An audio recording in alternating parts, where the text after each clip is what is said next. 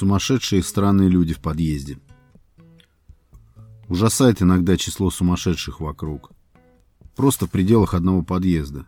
Когда я жил на предыдущей квартире, я волей-неволей как-то стал коллекционировать наблюдения за разными странными, либо сумасшедшими людьми в моем подъезде. Вот первый такой персонаж. Это был мужчина, лет, наверное, 50, может, чуть больше. Перед домом, прямо перед подъездом, стояли две его машины. Мало того, что машин две, они еще и не ездили. Это были два старых Рено. Они уже почти полностью сгнили и были забиты внутри всяким хламом под завязку. Запчасти, какие-то коробки, просто мусор. Народ из подъезда, особенно автовладельцы, конечно, смотрели на эти два острова и мечтали о том, что однажды приедет эвакуатор и вывезет их со двора к чертовой матери, и перед подъездом станет на два места просторнее.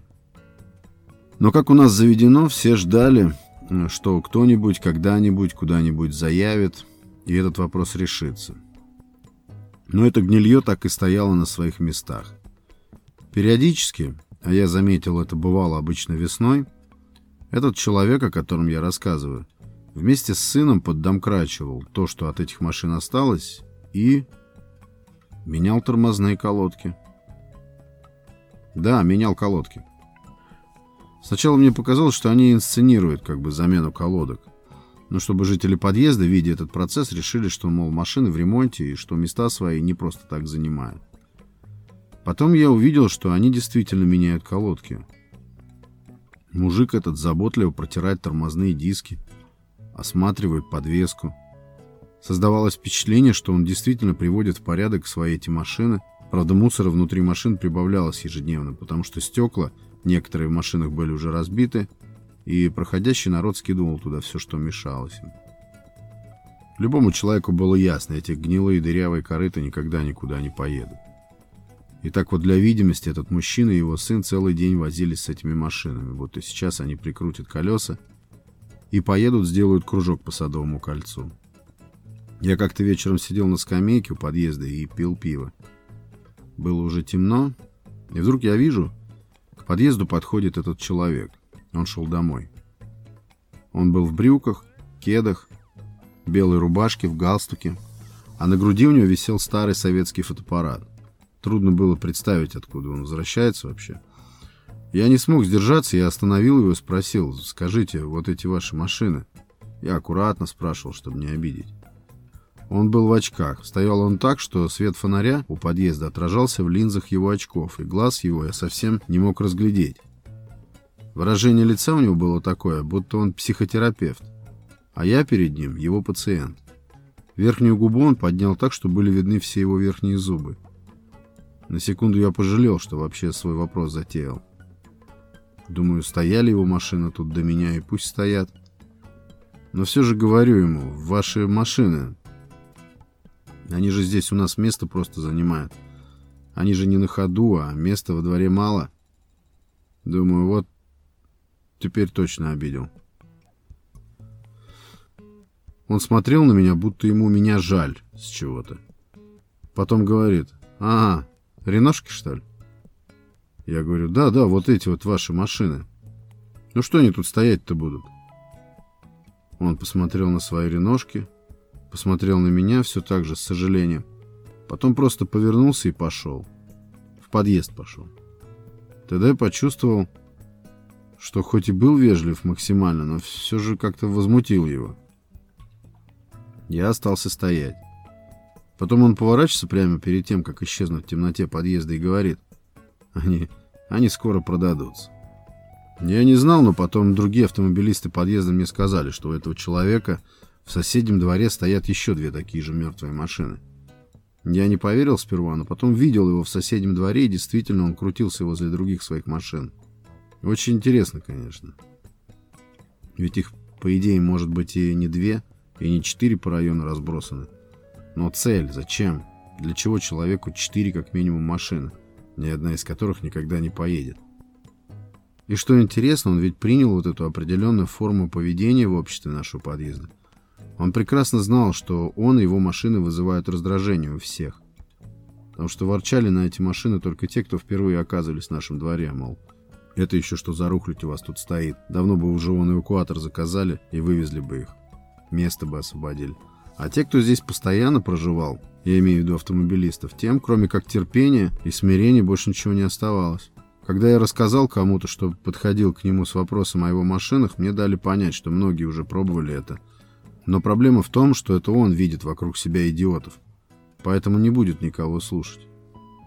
Пару раз я еще встречал этого человека. Он редко попадается, но всякий раз он улыбался мне, будто искренне сожалеет о моих страданиях. Реношки там спустя три года после нашего разговора так и стоят. Еще у нас на первом этаже жил американец. Мне сказали, что он американец, сам бы я не догадался. Он по виду ничем не был похож на американца вообще. У него была подруга, русская. Вот она была странная. От того, что она странная, она и американцы этого сделала тоже странно. Они всюду вместе всегда ходили, не работали нигде, и мне всегда казалось, что их объединяет одинаково неизлечимая болезнь. И они просто вместе добивают век. Оба худые, болезненные, бледные, усталые какие-то, увядающие.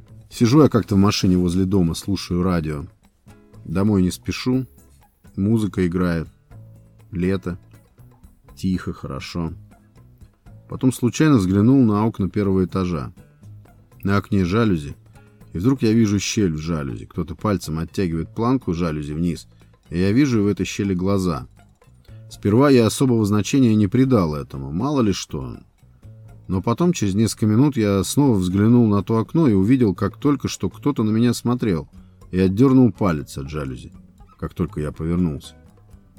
Я еще некоторое время выждал. Потом вновь резко повернул голову. Опять палец был быстро убран. Я пригляделся в жалюзи. Окно было от меня шагах в семи. Зрение позволило мне увидеть между планками жалюзи все те же глаза. Забава, что ли, такая, думаю. Прошло потом минут десять. Я уже отвлекся, забыл про глаза и собирался подниматься домой. Как прямо над ухом, в опущенное водительское стекло, я услышал. «Вы за мной шпионите?» Возле моей двери стояла та худая бледная женщина с редким волосом, под сорок где-то. Она была напугана, ее трясло, она была в отчаянии, и я боялся, что сейчас с ней может что-нибудь плохое произойти. Казалось, она упадет сейчас в обморок от волнения. «Вы меня извините, — говорю, — я не шпионю за вами ни в коем случае. Вы успокойтесь, пожалуйста. Мне бы по-хорошему нужно было выйти из машины, чтобы успокоить ее, но я решил, что она расценит мой маневр как агрессию, и поэтому я оставался сидеть в машине. За этой женщиной стоял тот американец, худой тоже, бледный, лысоватый, очень похожий на героинозависимого. Было видно, что ему страшно от того, что происходит. Он робко пытался успокоить свою женщину, но она с ним совершенно не считалась. «Это вы писали мне на форуме, что убьете меня?» — спросила женщина почти в припадке. Видно было, что ей очень тяжело совладать с эмоциями. «Женщина, вы что?» — говорю. «Какой форум?» После ее слов о форуме мне стало легче. Теперь было ясно, что она обозналась. Ну и я тут ни при чем. Ха-ха, посмотри на него. Она повернулась к американцу. Он спрашивает, какой форум? И ну я действительно не понимаю, о каком форуме вы говорите. Вы разве не состоите на форуме молодых поэтов? У вас же на номере три буквы «К». У меня записано все это. После этого она встала спереди машины и посмотрела на номер. У меня на самом деле на номере были три «К». Но при чем здесь какой-то форум, думал я.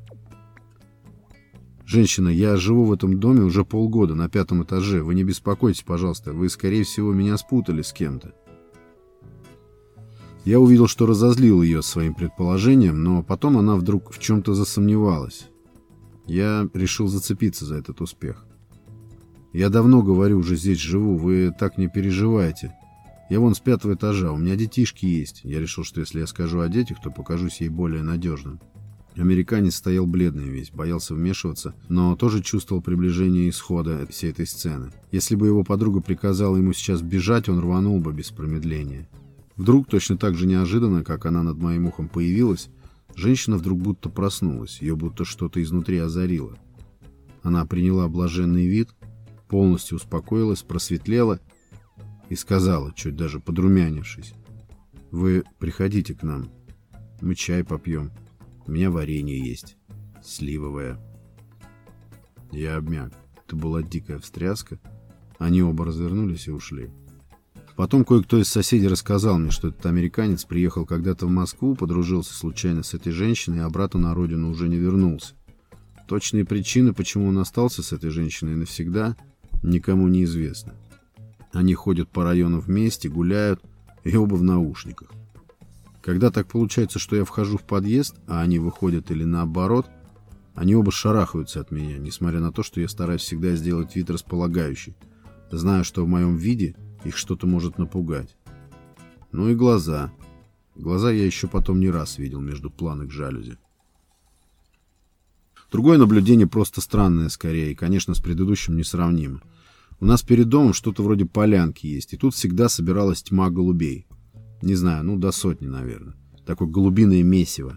И собирались здесь голуби, потому что их тут дед один кормил, очень щедро и часто. И они вились и урчали тут постоянно в его ожидании. Дед этот был слеп, или почти слеп, и было видно, что бедный. Какой-то пиджачок на нем рваненький, ботинки тоже худые, стоптанные уже несколько раз. И самое главное, что почему-то совершенно ясным было, то, что старик этот на закате своих дней был очень одинок.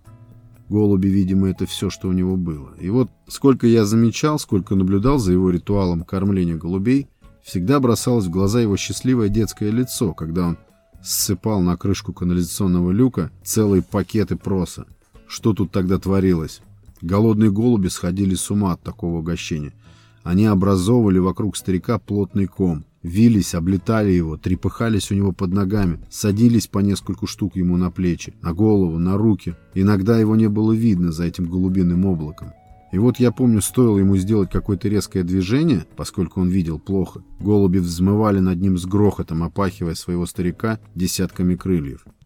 Потом голуби снова садились и клевали просы, потом снова взмывали. Я понял, что старик делает это специально. Вот эта детская улыбка счастливая возникала на его лице именно тогда, когда он спугивал голубей, когда они, синхронно испугавшись, взлетали.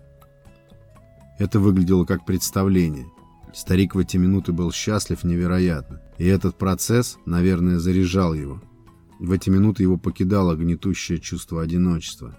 Он кормил голубей, а они взамен развлекали его. Потом голуби выклевывали все просо и разлетались. Старик этот довольный тоже уходил. Не я один наблюдал за стариком, я видел, как останавливались прохожие и глядели на это представление. Зрелище было завораживающее. Только потом долго старика не было видно. Давно он не приходил. Не стало и голубей. Еще в подъезде жил тучный мужик. У него была собака, большой мускулистый питбуль. Этот мужик был точно повернутый, он ни с кем никогда не разговаривал, кроме как со своей собакой. Причем он сажал ее на скамейку возле входа в подъезд и общался с ней. Собака была без поводка. Когда видишь такую собаку даже на поводке и с нормальным хозяином, хочется перейти на другую сторону улицы, просто на всякий случай. А тут, когда этот питбуль без намордника и поводка... Как-то я выходил из подъезда и увидел, что эта парочка сидит на скамейке у входа, и собака, как он любит, как раз без поводка. Чувство всегда очень тревожное. Я сел в машину и в окно попробовал объяснить этому человеку, что держать так собаку небезопасно совсем. После этого он шепнул что-то ей в ухо и сразу ушел вместе с ней. Потом всегда, когда он меня видел где-то в районе, каждый раз объяснял что-то своей собаке в ухо. Один раз он вошел со своим мускулистым питомцем в вестибюль банка, где обычно стоят банкоматы, я там тоже был. И собака, конечно же, была его вместе с ним. И, конечно же, без поводка. Было холодно, и он нарядил ее в какой-то немыслимый красный свитер с узорами. Все, кто там находился, стали прятаться между банкоматов, потому что деться было некуда. Только единицы успели проникнуть в основное помещение банка. Возникшая суета хозяина питбуля не смутила. Он подошел к банкомату, снял деньги и вышел, по ходу объясняя что-то своей собаке. Иногда так кажется, что люди у нас нарочно вводят себя в какую-то форму сумасшествия. Это как способ защиты, что ли, от внешнего мира. Все вокруг знают, что ты встряхнутый и относятся к тебе с пониманием, без всякого осуждения. С сочувствием даже иногда. Это же удобно, да? Мышкина вон, все любили. А кто не любил, тот жалел. Каждый понимал, у этого человека статус.